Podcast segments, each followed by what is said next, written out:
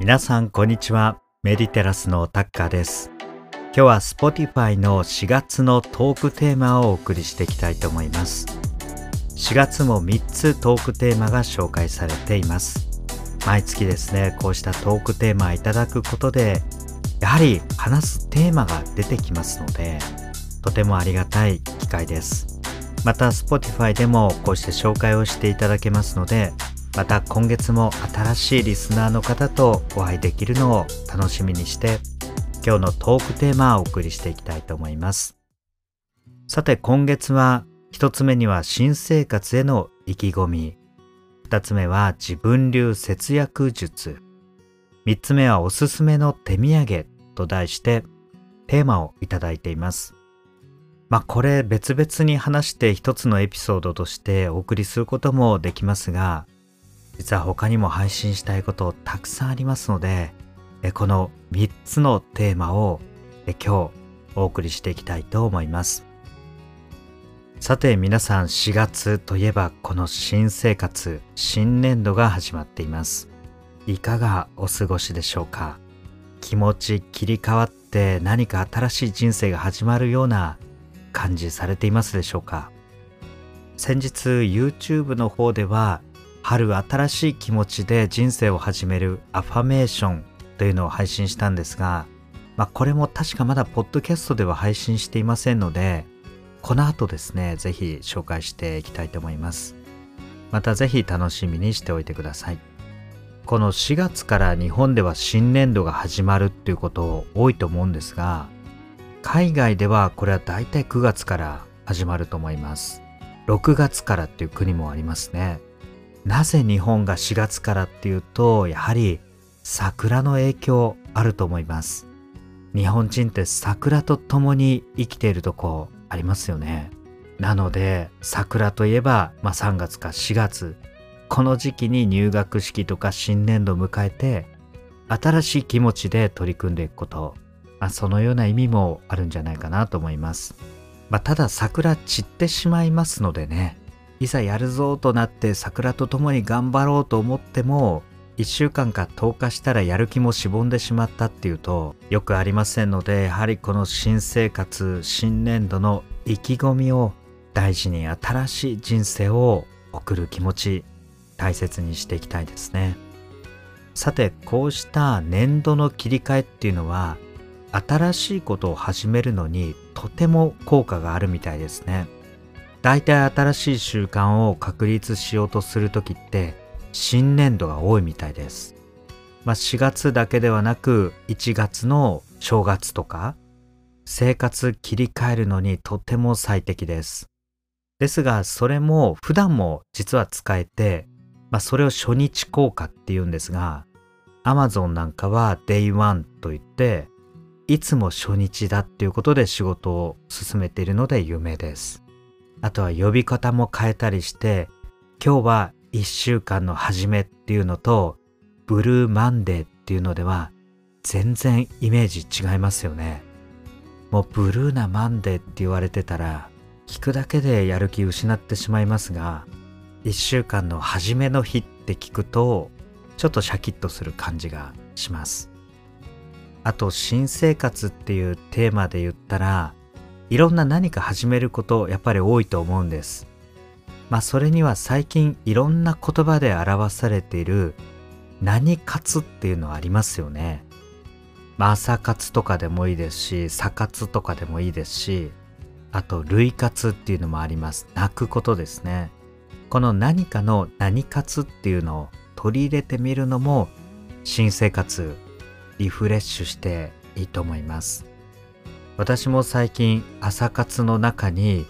運動を取り入れました。やっぱり気持ちいいですね。朝血行が良くなって非常に朝をポジティブに始めることができます。ぜひこの新生活維持して今年も頑張っていきたいと思います。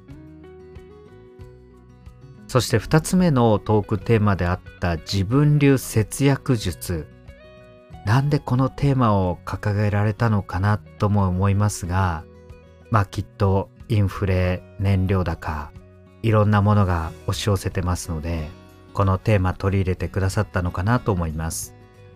この節約のプロはもうプロに聞いた方がいいと思うのでもう調べたらもう無限に節約のアイデア出てきます。ただ結構見るだけで実践なかなかできないのが現状です。実はこのお金に対する考え方っていうのは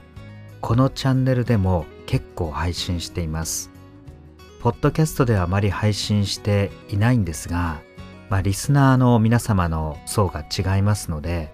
主に YouTube の方でお金のメンタルブロックを外すこととかこういうお金への捉え方持ってるとお金なくなりませんよとか増えますよとか豊かな人生を送れますよとか、まあ、そうしたものを紹介しています。まあ、どれも全部体験したことですので実証済みです。まあ、よろしければそちらもご視聴いただければありがたいです。この自分流節約術で、まあ、やってるとしたらですね、最近食事を1日1食にしてます。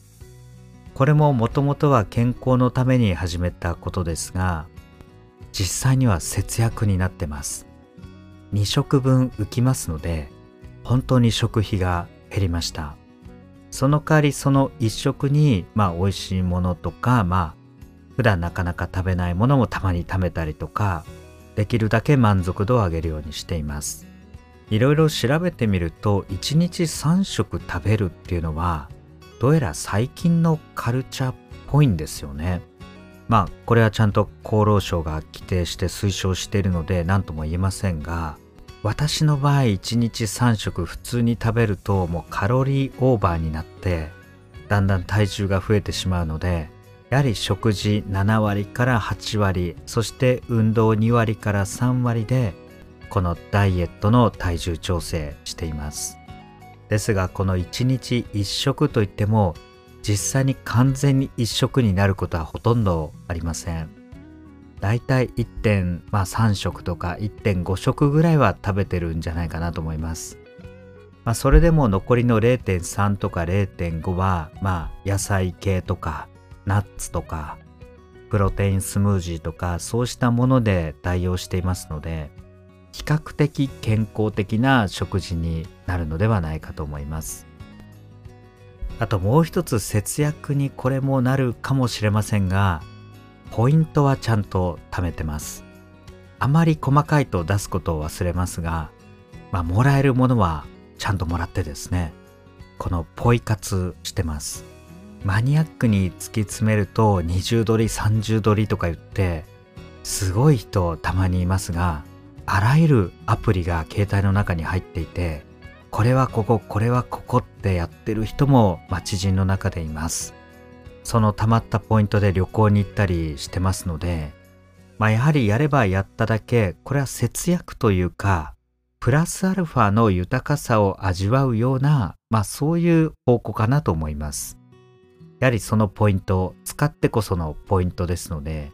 費用が減るというか、プラスアルファの何かができるという感じでしょうか。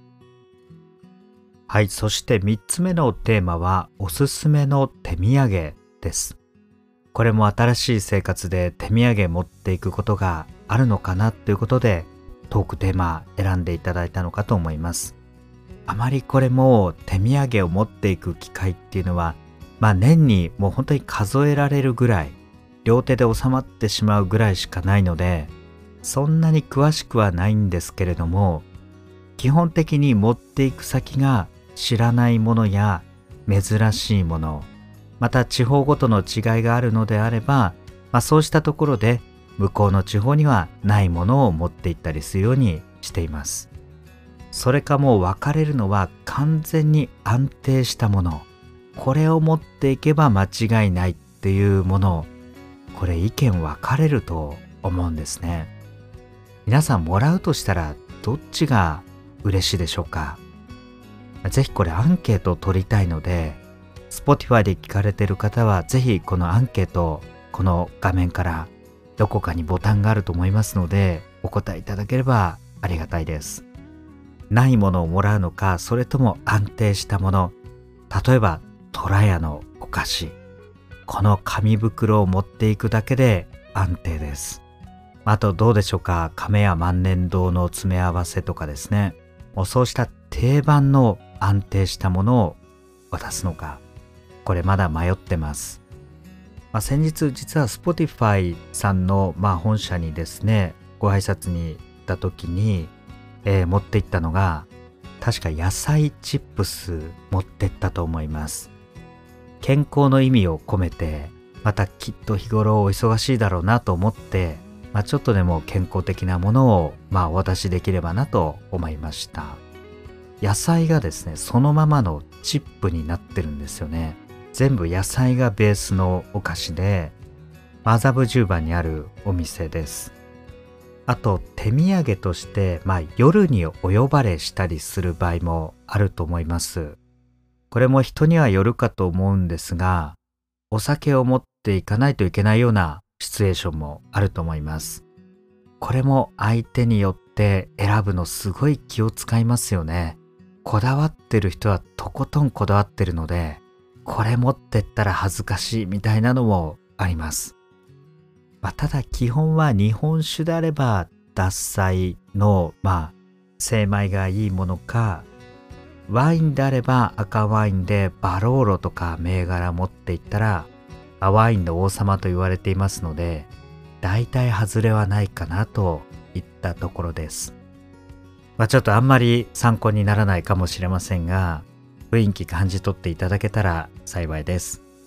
この新年度からも様々なエピソードを今後も配信していきたいと思っております。ぜひ引き続きフォロー、そしてご視聴をお願いいたします。またお会いしましょう。最後までご視聴ありがとうございました。